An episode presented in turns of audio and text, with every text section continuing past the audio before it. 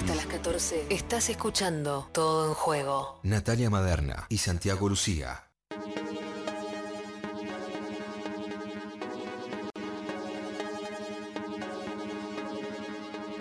...17 minutos pasaron ya de la hora 13... ...mis amigos, mis amigas, mis amigues... ...cuando arrancamos con todo un juego... ...hace más de un año... Le, le- le pasamos el proyecto de programa a Miki Luzardi, Sí, claro. eh, a, a quien le mandamos un beso muy grande. Em, una de las propuestas que formaba parte de ese proyecto era hablar de deportes, era mm, empezar a escuchar otras voces, Sí. eh, otros y otras y otros protagonistas, otros deportes. Pero también tener en cuenta cuestiones que suceden para dentro de los clubes, que muchas veces no tienen difusión, que muchas veces lamentablemente suceden, nos enteramos y después se pierden en las noticias cómo van los procesos de esas, de esas informaciones. Y en este caso puntual estamos hablando de Diego García. Diego García es un futbolista actualmente de Talleres de Córdoba.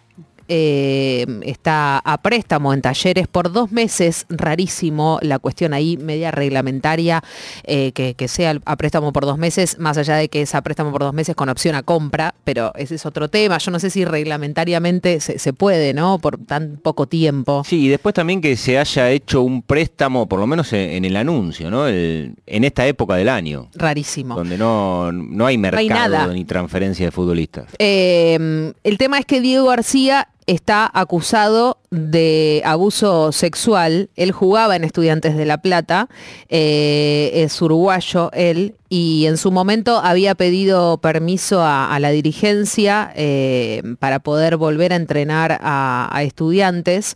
Eh, él lo pidió a través de, una carta presentada por su abogado defensor que se le permita trabajar y volver a los entrenamientos. eh, y fue ahí cuando estudiantes lo, lo cede a préstamo a talleres. El tema es, Diego García tiene prohibido salir del país.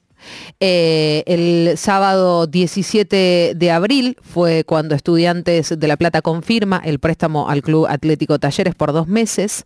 Eh, Diego García ya había tenido en 2018 una denuncia por violencia racista mientras se desempeñaba en Juventud Las Piedras eh, y a partir de ahí se, se encuentra apartado de- del plantel. ¿Por qué? Porque Estudiantes de La Plata lo que hizo fue aplicar el protocolo de la ley Debido a una instrucción preparatoria penal iniciada en febrero de este año, decíamos, por abuso sexual con acceso carnal contra una jugadora de hockey de estudiantes de Del La mismo club, claro. Se dio todo. eh, En este sentido, muchas veces las, eh, los abusos, las violaciones, las denuncias no involucran a la víctima directamente con la institución. En el caso puntual de Diego García, se dio en que él era futbolista profesional de Estudiantes de La Plata y la víctima era jugadora de hockey de Estudiantes de La Plata. Eh, ya se encuentra en etapa probatoria ante la UFI a cargo de la doctora Cecilia Corfield. Eh, la comisión directiva de talleres de Córdoba, que está dirigida por Andrés Fassi,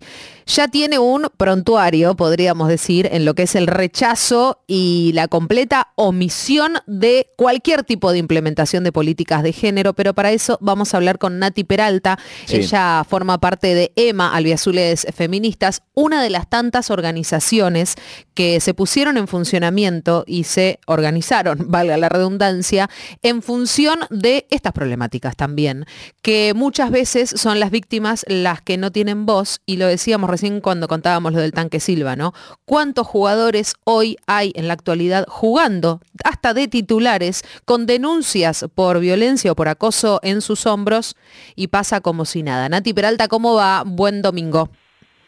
Hola, ¿cómo están? Buen día. ¿Estabas escuchando lo que estábamos contando? Estaba escuchando atentamente, sí. N- ¿Nos olvidamos de algún detalle fundamental?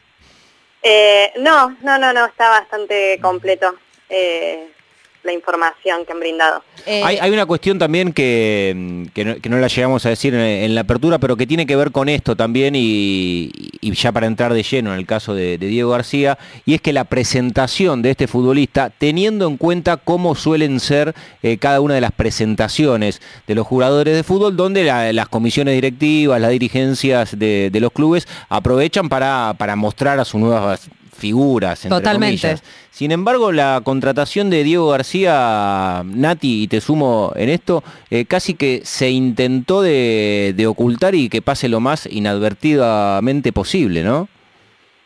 Sí, eh, se, se informó a través de la página y a través de una aplicación que tenemos para los socios y las socias, eh, los cuales no reciben comentarios. Eh, igualmente nosotros cuando nos enteramos por, por la publicación que hacen desde estudiantes, se armó un revuelo, así que no sabemos si es porque que no lo han informado a través de la red, porque sabían, digamos, eh, que estábamos la mayor parte de, la masa societaria de talleres en contra, eh, y no se han arriesgado a recibir todos esos comentarios directamente, o si ya sabían que no lo iban a tener que, que no lo iban a poder presentar en ningún momento, digamos, sabiendo que eh, estaban contratando a que está procesado por abuso sexual. Estamos escuchando a Nati Peralta de Emma Albiazules Feministas. Nati, me parece también interesante poner eh, en sincro a, a- a los oyentes y, y- y las oyentas de, de Todo en Juego en relación a lo que es la organización Emma. ¿Querés contarnos un poco eh, cómo surge, por qué surge y, y cómo vienen laburando? Bien, sí. eh, bueno, nosotros surgimos de una actividad que sale de otra agrupación de talleres que se hizo hace tres años, tres, cuatro años en la, en la boutique, en la cancha de talleres, eh, que se llamó eh, Encuentro de Mujeres Albiazules, fue el primero. Eh, y de ahí como que nos quedamos en contacto muchas mujeres que, que, que vivimos, digamos, talleres diariamente. Eh, y a medida que nos íbamos encontrando, íbamos viendo que nos iban pasando exactamente las mismas cosas, que a lo mejor cuando no, eh, que vos pensabas que eran comunes o qué sé yo, cuando ya te empezás a dar cuenta que esas cosas nos pasan a todas, el tema de no poder hablar de fútbol porque te descreen o porque te desacreditan, el tema de ir a la cancha siempre sos la novia de o tal, o qué sé yo, para hacer deportes en el club también es toda una situación. Eh, entonces ahí, bueno, ya es como que decidimos eh, armar la agrupación y eh, a su vez se estaban dando en los otros clubes de Córdoba, tanto en Belgrano como en Instituto, como en otros clubes so- sociales y deportivos, como se estaban armando muchos muchos grupos de fútbol feminista eh, y se conformó, digamos, el Frente Futboleras Organizadas de Córdoba y ahí fue como el envión eh, que cada, digamos, para trabajar en conjunto y cada una atendiendo las particularidades de su club. Eh, así que bueno, ahí nos surgió, surgimos nosotras, Albiazules Feministas, eh, con las ganas primero de poder contenernos y tener un encuentro entre, entre nosotras, eh, y además para poder visibilizar lo que es el fútbol femenino y, eh, y tendientes en las cuestiones más institucionales, poder brindar herramientas al club para que cuente, digamos, con, con herramientas concretas para tratar eh, estos temas, que bueno, han sido rechazados de, de parte de la dirigencia. Nati, eh, hay una pregunta, y volviendo al tema de, de Diego García, que me parece que, que es troncal, que por supuesto lo que los, los que no estamos eh, militando el día a día de talleres de Córdoba no le encontramos respuestas. Ustedes por ahí deben tener alguna hipótesis con una base argumental bastante más sólida. Y, y la pregunta ca- casi que cae de maduro, ¿no? Es ¿por qué Diego García va a talleres? Eh, mira, ojalá tuviésemos respuesta porque no lo entendemos desde ningún punto de vista, eh, ni deportivamente. Nosotros, sinceramente, en este momento lo deportivo es como que pasa a un plano totalmente afuera, como no nos interesa, eh, pero ni siquiera deportivamente. Es un jugador que ha estado para dos meses eh, y viene a un equipo a que tiene triple competencia, digamos, entonces, ¿en qué momento se va a poner al día de- para el plantel? es como que ni siquiera la urgencia de- del director técnico ni de este plantel justifica que lo hayan traído, digamos, en cuanto en planos deportivos como que no se entiende. Y encima también, sumado, digamos, a toda la otra parte, que es a lo que nosotros le hacemos el, el hincapié, que es el, el tema de la denuncia. Eh, apartarlo, digamos, de, apartarnos del lugar donde se da la denuncia, llevarlo a otra provincia. Y encima, porque ahora eh, no sabemos, pero porque encima tampoco hay mucha información oficial, pero tenemos entendido que el- desde el jugador, el abogado han presentado para poder salir del país, porque tiene, porque hay competencia internacional en talleres, eh, cuando tiene prohibido, digamos, entonces como, ¿por qué prestarse a eso? ¿Por qué prestarse a toda esa situación? Y claramente es porque no les interesa, eh, y eso lo decimos por todo el accionar que ha tenido esta dirigencia con respecto a estas temáticas, pero no, se han, no, no han hablado, digamos, no han hecho nada con respecto a esto, así que tampoco sabemos qué es lo que vio o qué tuvo en cuenta o si la, o si la dirigencia ha tenido algún tipo de cláusula o algo, cómo han, digamos, tratado esta, de esta situación del jugador.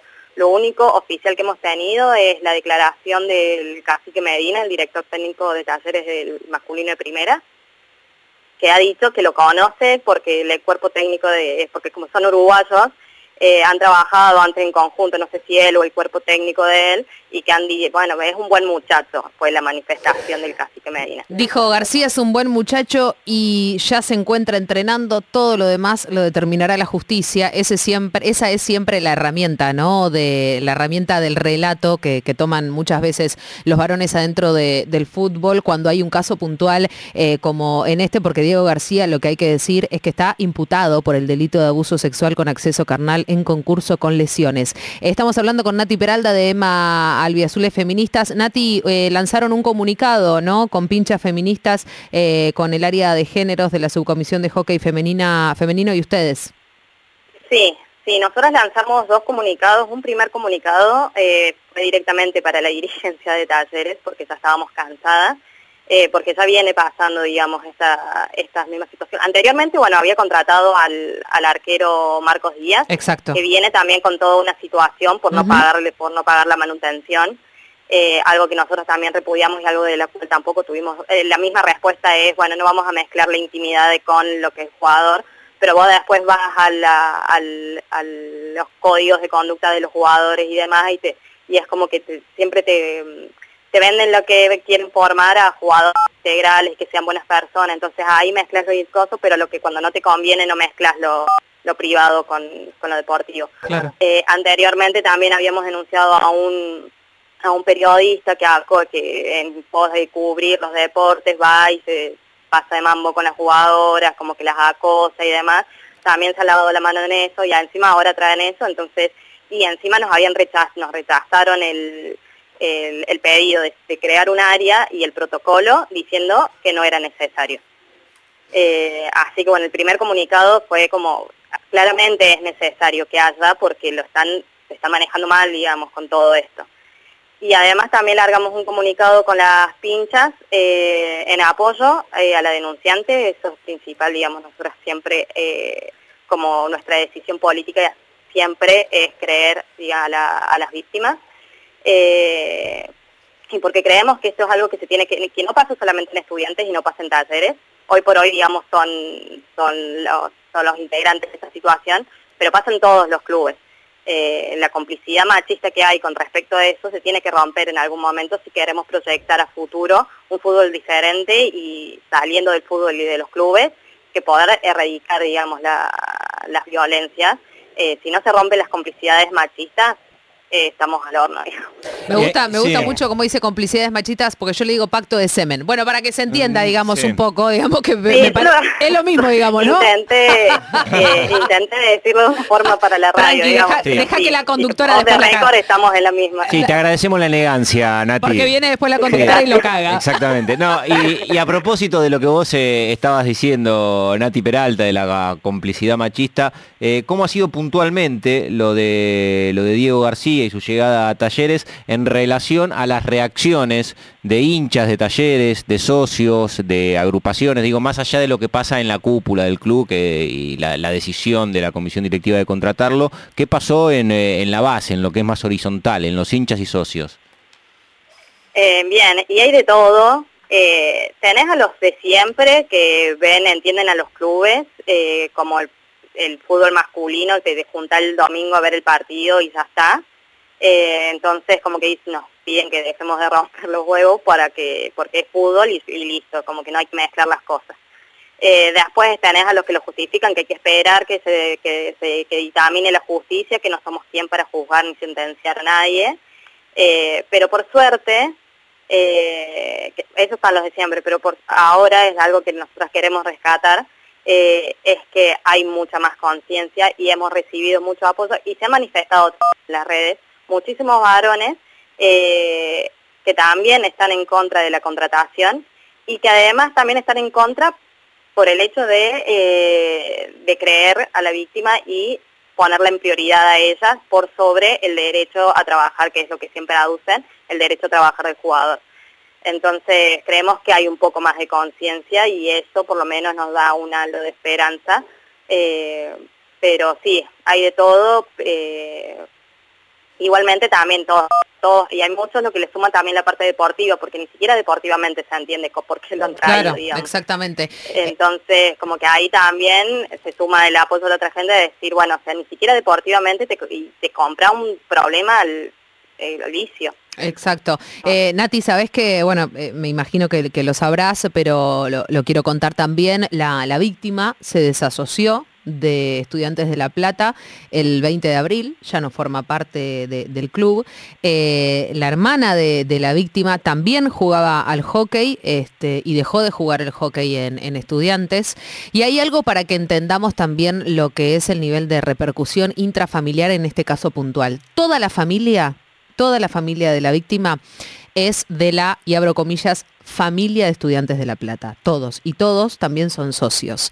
Eh, me contaban eh, personas allegadas a, a la familia de la víctima que ni el papá ni la mamá de la víctima pueden, lejos de poder ver un partido de fútbol de estudiantes, pero no pueden ni ponerse la camiseta del club.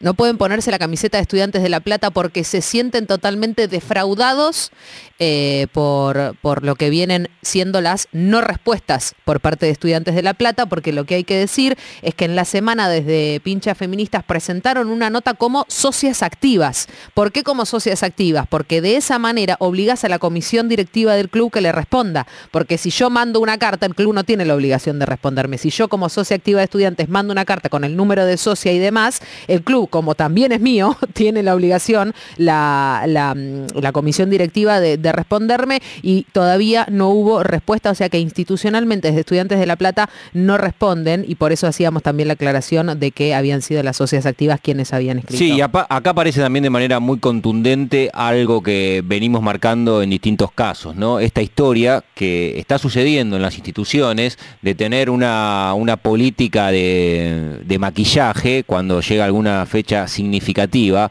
pero que cuando el caso se da en el club, la reacción no tiene absolutamente nada que ver con esos valores que supuestamente el club defiende. Y rápidamente, eh, y, lo digo casi de memoria, Cristaldo en Racing, Centurión en Vélez y los otros. Y los otros. Y, lo- y los otros en Vélez que, Villa en Boca. varios, Villa en Boca, como que es algo recurrente, ¿no? Los clubes eh, aparecen en, la- en las presentaciones inclusive de, de protocolos contra violencia, en el Día Internacional de la Mujer con carteles, Bueno, no nos en el Día olvidemos contra la violencia en- machista, siempre, siempre. aparecen con, con Sí, cartelitos sí, sí. Que, que están divinos desde la, desde la propuesta institucional que supuestamente tienen en relación a, a estos casos. Pero cuando el caso se va adentro, la reacción no tiene absolutamente nada que ver con todo eso que te están diciendo. Lo que sí tiene mucha coherencia, Nati, es que en talleres dijeron que no necesitan protocolo porque estas cosas no pasan, ¿no?